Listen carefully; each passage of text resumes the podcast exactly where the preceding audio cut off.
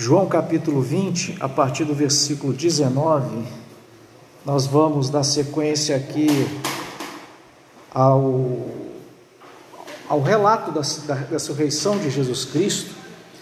O texto diz assim, João capítulo 20, a partir do verso 19. Quando chegou a tarde daquele dia, o primeiro dia da semana, Estando os discípulos reunidos com as portas trancadas por medo dos judeus, Jesus chegou, colocou-se no meio deles e disse-lhes: Paz seja convosco. Ao dizer isso, mostrou-lhes as mãos e o lado. Os discípulos alegraram-se ao verem o Senhor. Então Jesus lhes disse pela segunda vez: Paz seja convosco. Assim como o Pai me enviou, também eu vos envio. E havendo dito isto, soprou sobre eles e disse-lhes: Recebei o Espírito Santo. Se perdoardes os pecados de alguém, serão perdoados. Se os retiverdes, serão retidos. Até aqui. Queria orar uma vez mais, pedindo que o Senhor, como ele vai dizer, nesse momento aqui, nessa noite, nessa primeira entrada, só que relatado por Lucas, abriu o entendimento deles para que eles compreendessem as Escrituras. E é isso que nós pedimos ao Senhor, para Deus abrir o nosso entendimento. Senhor, é isso que nós te pedimos, Jesus. Abre o nosso entendimento para compreender as Escrituras. Implanta, Senhor, as Escrituras em nossa mente, em nossa razão, nosso intelecto, para que nós possamos praticar a tua palavra. Em nome de Jesus, ó Deus, nós te pedimos. Amém. Meus irmãos, a gente está indo aos poucos aí nesse texto que a gente poderia realmente estar falando é, dele como um todo. Vimos que Jesus Cristo é, ressuscita no domingo, ainda de manhã, muito cedo, as mulheres vão até lá. E Maria Madalena, que é a que é mais é, ressaltada, ela então é comissionada por Jesus Cristo para ir anunciar aos apóstolos, aos discípulos, que ele havia ressuscitado. Maria Madalena então faz isso. Pedro e João vão até o túmulo, não veem Jesus, eles voltam para esse aposento onde eles estavam aqui, ali eles trancam as portas e o relato né, do medo que eles estavam sentindo dos judeus, porque poderia acontecer com eles a mesma coisa, então ali eles trancaram, trancaram mesmo, né? Arrastaram a geladeira, arrastaram o sofá para a porta para ninguém entrar. Era uma coisa, se a gente fosse é, contextualizar e ilustrar, esse, trancamento aí de portas era nesse nível. Ah, e é interessante, meus irmãos, que Jesus Cristo, eu falei na outra vez em que falava mais a respeito de Maria Madalena, né, o quanto Jesus resgata a dignidade das mulheres, ao contrário do que é, muita gente fala hoje, né? muitas feministas falam hoje. Jesus então resgata isso, mas já falamos sobre isso e é sempre bom, mas é sempre bom a gente é, trazer de volta isso, apesar, é, a despeito do nosso entendimento sobre o princípio bíblico que nós já falamos aqui de, é, de papel de homem e mulher, não apenas na família, principalmente na família, na igreja, mas isso deveria se refletir na sociedade. Só que sob a sociedade nós não temos poderes, só o Senhor tem. Agora, na igreja, na nossa família, nós temos poderes para é, praticar, para não abrir mão do princípio bíblico correto. Mas a despeito desses princípios, nós vemos o quanto o Senhor ele resgata a dignidade das mulheres, tanto é que é a mulher uma mulher, a primeira pessoa a ver o Senhor ressuscitado e a anunciar a ressurreição de Jesus. É, mas aqui, o, o, texto então vai seguir, né? Jesus, é, enfim, ele diz para Maria que ele tinha que se encontrar com o Pai, então ele foi e voltou. Isso acontece no mesmo dia. Em algum momento, provavelmente, se a gente fosse colocar horários aqui, não dá para a gente saber, o texto bíblico não fala, mas provavelmente bem próximo ali das seis da manhã, bem cedinho, é o encontro da Maria com Jesus, ela vai ao túmulo e tal, e agora Jesus entra no aposento, quem sabe por volta do, da hora do almoço, porque o relato de Lucas vai dizer que Jesus comeu com eles.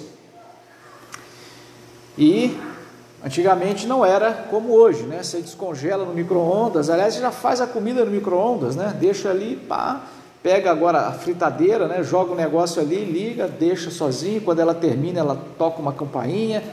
Mas naquela época não era assim, o negócio era difícil. Então, provavelmente eles já estavam aí nesse horário. Jesus atravessa as portas trancadas de uma maneira misteriosa, é, mas a, a, a, obrigado, Marcela. Mas é, ainda assim, ele estava com o mesmo corpo físico. Veja, meus irmãos, aqui há, aí a gente pode dizer, né, uma, uma transformação, uma transubstanciação nesse, a matéria física do corpo de Jesus, que era igual à nossa, que foi ferido, que foi machucado, que, que, que ficou com cicatrizes, o, a, né, a, o corpo físico, o corpo humano de Jesus era igual ao nosso hoje, no sentido de matéria. Mas essa matéria do corpo de Jesus, ela pôde fazer algo que nós não podemos, que é atravessar uma parede. Isso aconteceu. Jesus então entra ali ele saúda os discípulos e fala algumas coisas aqui que João registra, né? de receber o Espírito e de uh, perdoar e reter pecados. E sobre essas coisas que eu gostaria de falar bem brevemente. Primeiro, o primeiro ponto aqui, meus irmãos, é destacar a incredulidade. Talvez você já tenha ouvido a expressão, né? É, falta de fé, como, como Tomé, é, alguma coisa assim nesse sentido você já deve ter ouvido. É interessante que a gente destaca só a pessoa de Tomé, é, pela o exemplo de falta de fé, mas todos eles tiveram o mesmo tipo de falta de fé que Tomé teve.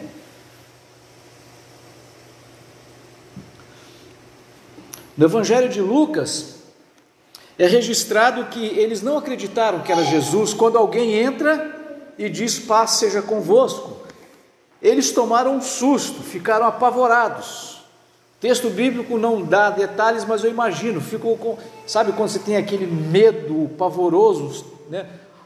A sensação que você tem até que os cabelos ficaram arrepiados, os olhos arregalados, todo mundo ali num silêncio que a gente podia ouvir uma pena cair no chão, de tão assustados, apavorados, Alguns ali talvez quase tivessem um infarto é, ou alguma coisa nesse sentido, por causa do pavor. Inclusive, Lucas vai registrar: eles pensaram que fosse um fantasma. Jesus vai dizer para eles: Olha, olha aqui, toca aqui em mim, olha as feridas. Vejam se né, um fantasma não tem um corpo como eu estou mostrando agora para vocês. Então os discípulos ficaram é, atemorizados e não acreditaram que era Jesus. O, o, relato de João aqui não dá esses detalhes, mas por isso a gente pega lá do livro de Lucas. Mas é, a, a, gente percebe que é, Jesus saúda-os. No começo, João registra duas vezes: paz seja convosco, paz seja convosco. Então, é, ele não iria né, é, falar apenas duas vezes. Isso acontece em momentos diferentes. No, provavelmente quando Jesus entra e quando Jesus está saindo, que é né, soprar sobre eles o Espírito, ah, soprar sobre eles né, e dizer: recebam o Espírito, e aí Jesus se ausenta, então ele fala, deseja a paz, ele transmite a paz para aqueles discípulos novamente. Mas o que eu quero ressaltar? Eles, todos eles, tiveram a mesma eh, atitude de incredulidade, apesar ou, né, a, é, é, apesar de não ter sido destacado como foi o destaque no caso de Tomé, que inclusive a gente verá mais para frente. Jesus Cristo, é Lucas que vai dizer, né? Jesus Cristo mostrou os ferimentos, Jesus Cristo comeu com eles, e o texto diz: abriu a mente. Abrir aqui, meus irmãos, é no sentido de abrir mesmo. É, até é, a ideia é, é, é, é de, de, de, de, dar a luz. e abrir a mente, o intelecto, né, a razão, a mesma, a mesma palavra original para se referir a essa a, a, a, mente mesmo. Então Jesus é que teve que, né, dessa forma, implantar neles essa essa transformação de mente. Jesus fez ali um download, né, de, de, de fé, vamos dizer assim, de entendimento, vamos dizer assim, porque muitos deles o conhecimento intelectual das Escrituras eles sabiam. Veja que quando alguns deles ali estão escrevendo as Escrituras, estão escrevendo os Evangelhos, né? no caso Mateus e, e João, como apóstolos ali, é, quantas vezes eles citam as Escrituras hebraicas? Eles não tinham uma Bíblia na mão como você tem agora para consultar, eles não tinham uma Bíblia no, no, no celular para pesquisar a palavra, eles tinham que saber de memória. Eles tinham que saber porque eles liam as Escrituras. Então, eles conheciam, digamos assim, a letra, mas esse espírito da lei, esse entendimento das Escrituras, é dado quando o Senhor Jesus implanta neles as Escrituras, esse, essa compreensão das Escrituras. Desde que eu passei a ter esse entendimento, meus irmãos, você sabe disso, eu oro a Deus sempre, abre meu entendimento para compreender as Escrituras. Porque o Senhor é que nos dá a compreensão de Sua palavra. Em segundo lugar, a saudação de paz teve também o efeito de fazer com que eles se refizessem do susto. É lógico que, em todos os sentidos, essa, essa, essa paz aqui ela era de fato muito abrangente. Quando nós estamos passando por tribulações, quando nós estamos agora enfrentando aí, né, tem muita gente enfrentando a doença, eu louvo a Deus que, a menos que é, ninguém tenha me né, falado alguma coisa assim, mas até onde sei, é, dentre os nossos familiares mais próximos, nossos familiares assim diretos, Graças a Deus, membros aqui da igreja, não sei que tenha tido é, tribulação em relação a essa pandemia que está aí. Da minha própria família, meu sobrinho, né, algumas pessoas testaram positivo para Covid, mas é como se não tivesse sentido nada. Então, louvo a Deus por isso, porque Deus nos deu livramentos. Mas muitas pessoas a gente tem conhecimento de que passaram por situações muito difíceis.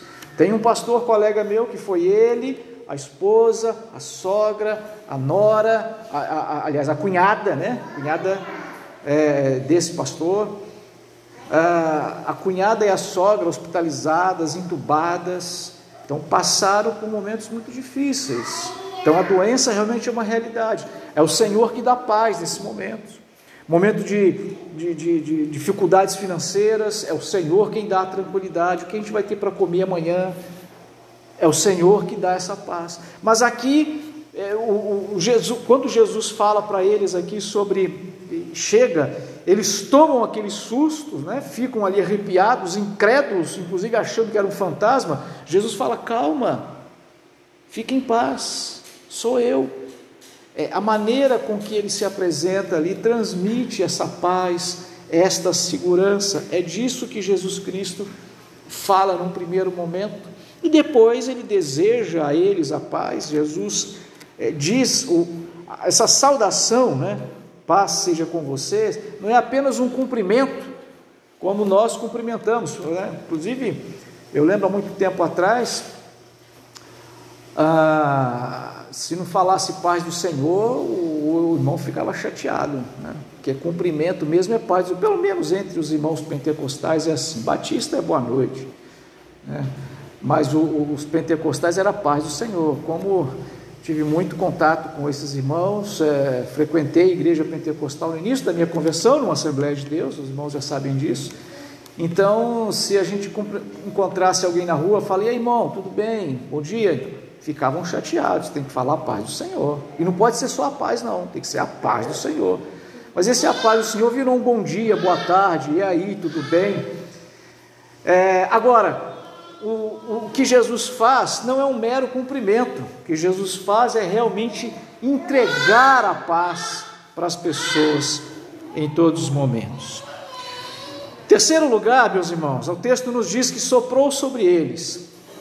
E quando a gente vai olhar nas Escrituras, há três passagens falando de sopro: Gênesis, Ezequiel e aqui nessa passagem.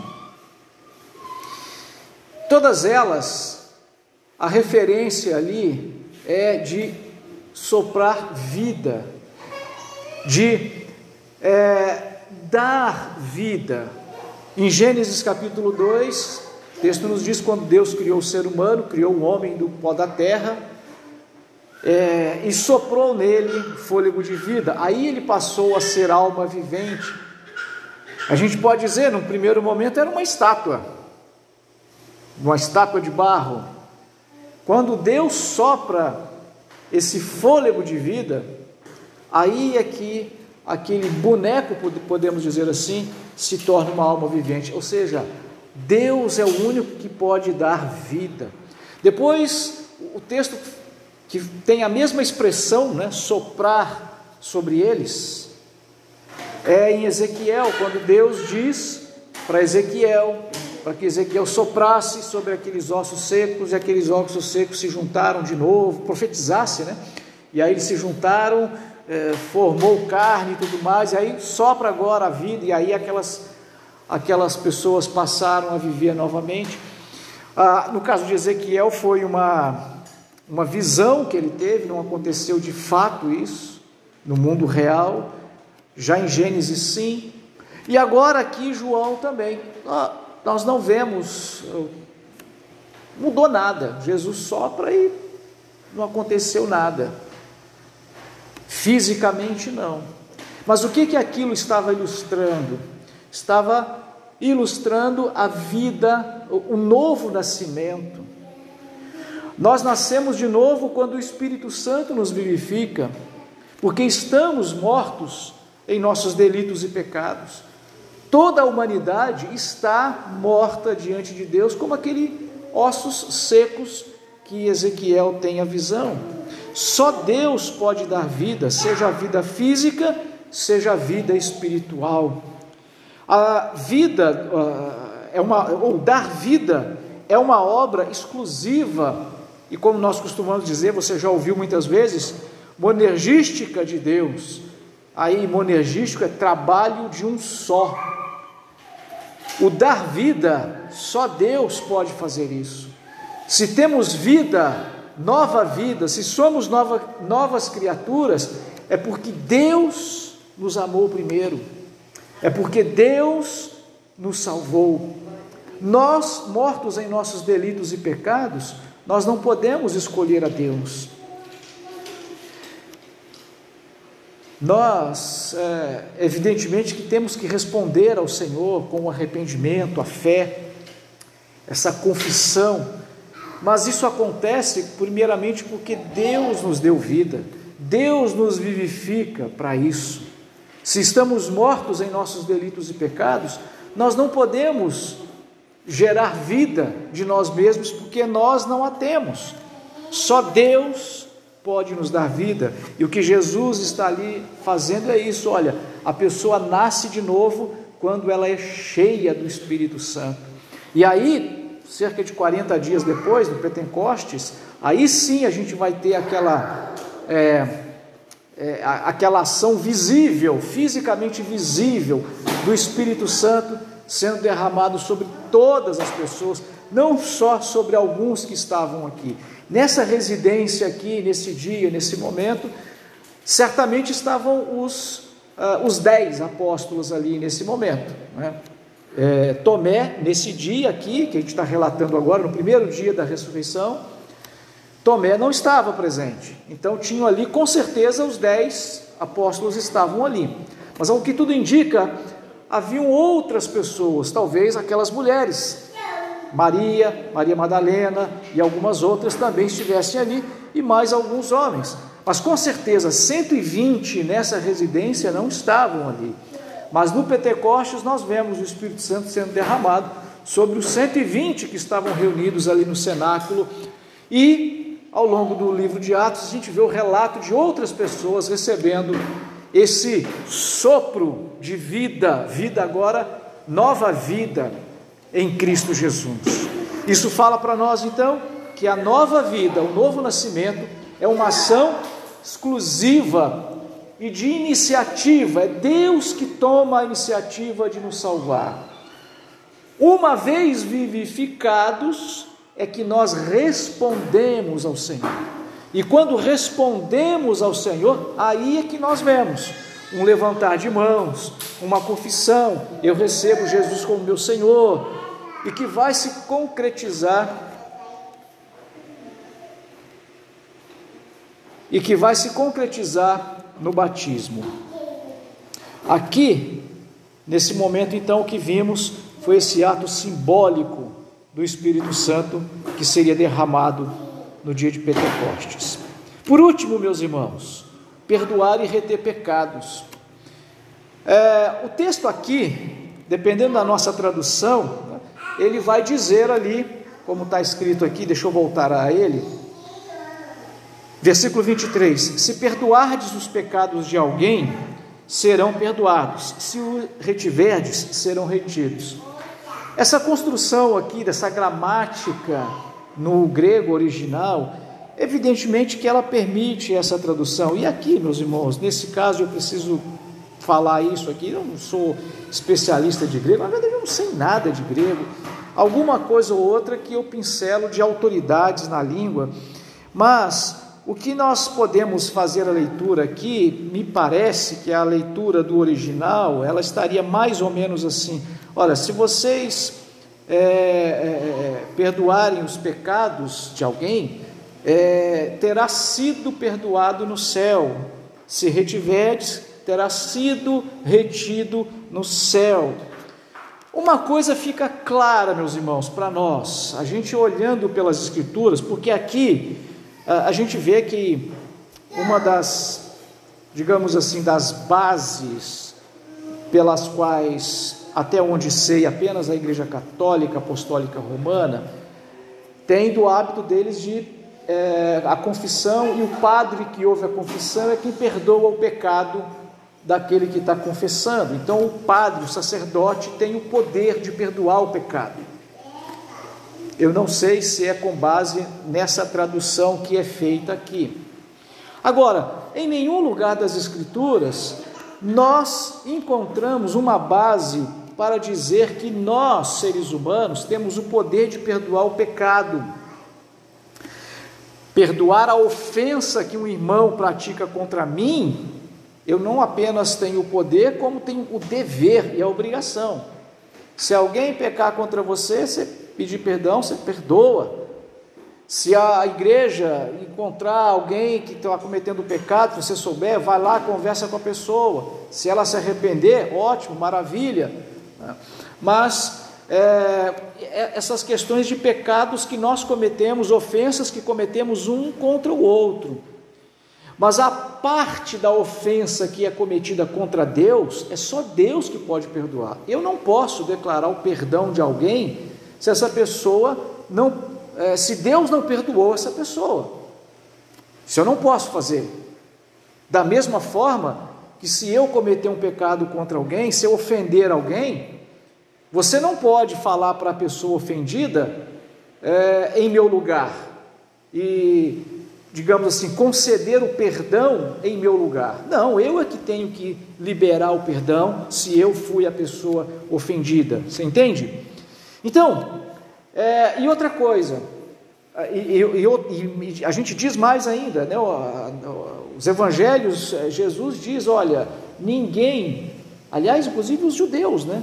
Ninguém pode perdoar pecados senão Deus. No momento, em alguns momentos em que Jesus Cristo disse para um doente: Perdoados estão os teus pecados, e eles falam: Não, ninguém pode perdoar pecados senão Deus, e isso realmente é verdade. Então, é, o que, que esse texto aqui está querendo dizer? Antes, deixa eu dizer algumas coisas para você. Primeiro, é, nessa ação aqui de né, essa autoridade para perdoar pecados e não perdoar pecados, o que implica é, ou a salvação ou a perdição da pessoa.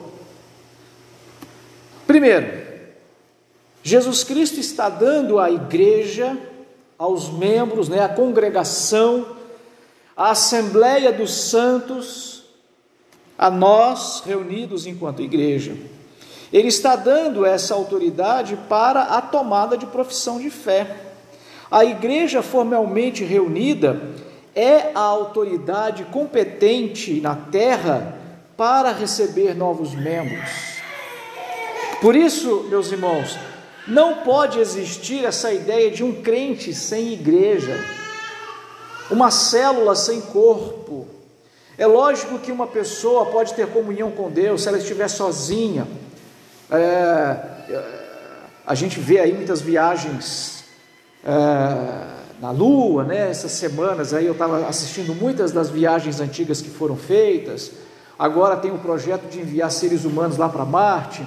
E com base nisso já até fizeram um filme que um cara fica esquecido lá em Marte, o pessoal esquece dele lá, não sei quantos já viram esse filme, e aí a, a, a, a tripulação vai embora e o sujeito fica sozinho lá em Marte, né, fica sei lá quanto tempo, acho que fica anos sozinho, porque ia para Marte não é como ir ali em Camburi, né, demora, oito meses para chegar lá nas melhores aeronaves.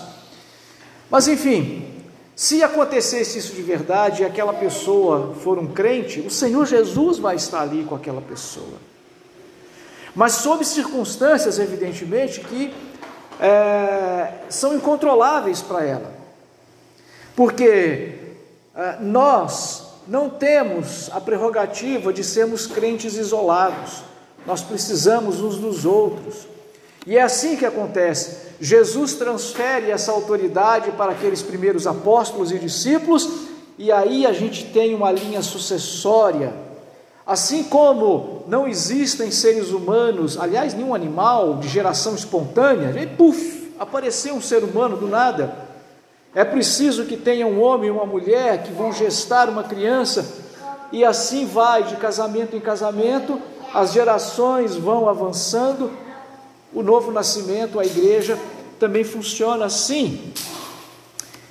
E é necessário, a igreja é a autoridade, então é necessário que a profissão de fé seja feita diante da igreja, diante da assembleia, por isso o batismo. Segundo lugar, que isso, esse texto também fala para nós sobre perdão e retenção de pecados, é no contexto de disciplina na igreja. A Assembleia Local dos Santos é competente para disciplinar os crentes. E aí nós vemos lá Mateus 18, onde o texto que eu acabei de, de citar aqui. Se você vê alguém pecar, vai lá, conversa, se ela pedir perdão, ok, beleza, se não for, traz, chega em última instância, traz a Assembleia da Igreja. E o caso é exposto na Assembleia da Igreja. Se a pessoa não se consertar, excomunga, ela vai Aí eu vou usar uma bem sinergista, vai perder a salvação, até que ela se arrependa de novo. Bom, mas isso é outra história para um outro culto. Mas o que nós destacamos aqui agora é que sim, a igreja tem autoridade, tem autoridade, por isso ela tem o dever e tem o direito de aplicar a disciplina. Os crentes, enquanto reunidos solenemente, têm o direito e o dever de aplicar essa disciplina. Agora, meus irmãos, no que diz respeito ao perdão dos pecados com vistas à salvação, é, como eu disse, né, essa frase é, no, no original, essa que a gente acabou de ler do verso 23, ela descreve uma ação que já ocorreu no céu. Se vocês perdoarem um pecado de alguém, terá sido perdoado no céu. É que na gramática grega, essa forma permite essa tradução que nós acabamos de ler aqui agora. Se perdoados os pecados de alguém, serão perdoados. Então, por causa dessa tradução, pode até ter passado a ideia de que é a igreja que decreta quem vai ser salvo e quem não vai ser salvo, o perdão para a salvação o perdão para a salvação, nós não podemos fazer isso. Ou a retenção do perdão, digamos assim, para a perdição, nós também não temos autoridade para fazer isso. Por isso que o, a, a, frase então fica bem entendida se a gente fizer esta leitura, que é o que a leitura do, do texto original nos permite fazer, talvez até é, nos importa fazer essa leitura. Ou seja, quando nós tomamos a profissão de fé de alguém, quando nós aqui na igreja, quantas vezes reunidas, né, a igreja aqui, a gente não viu isso aqui conosco com tanta frequência, somos uma igreja bem pequena, mas quando alguém entrega a vida a Jesus, e aí nós fazemos aquela oração: olha, você quer entregar sua vida a Jesus? Sim. Né? Ou quando vemos no batismo, se é de livre e espontânea vontade que você confessa a Jesus como seu Senhor? Sim. Então, é, diante da sua confissão, né, eu te batizo em nome do Pai, do Filho e do Espírito Santo, e aí toda a igreja concorda com isso. Aí nós dizemos: agora é um crente, realmente está salvo, vai para o céu, nós testemunhamos isso. Por que, que nós fazemos tudo isso? Porque isso já aconteceu no céu.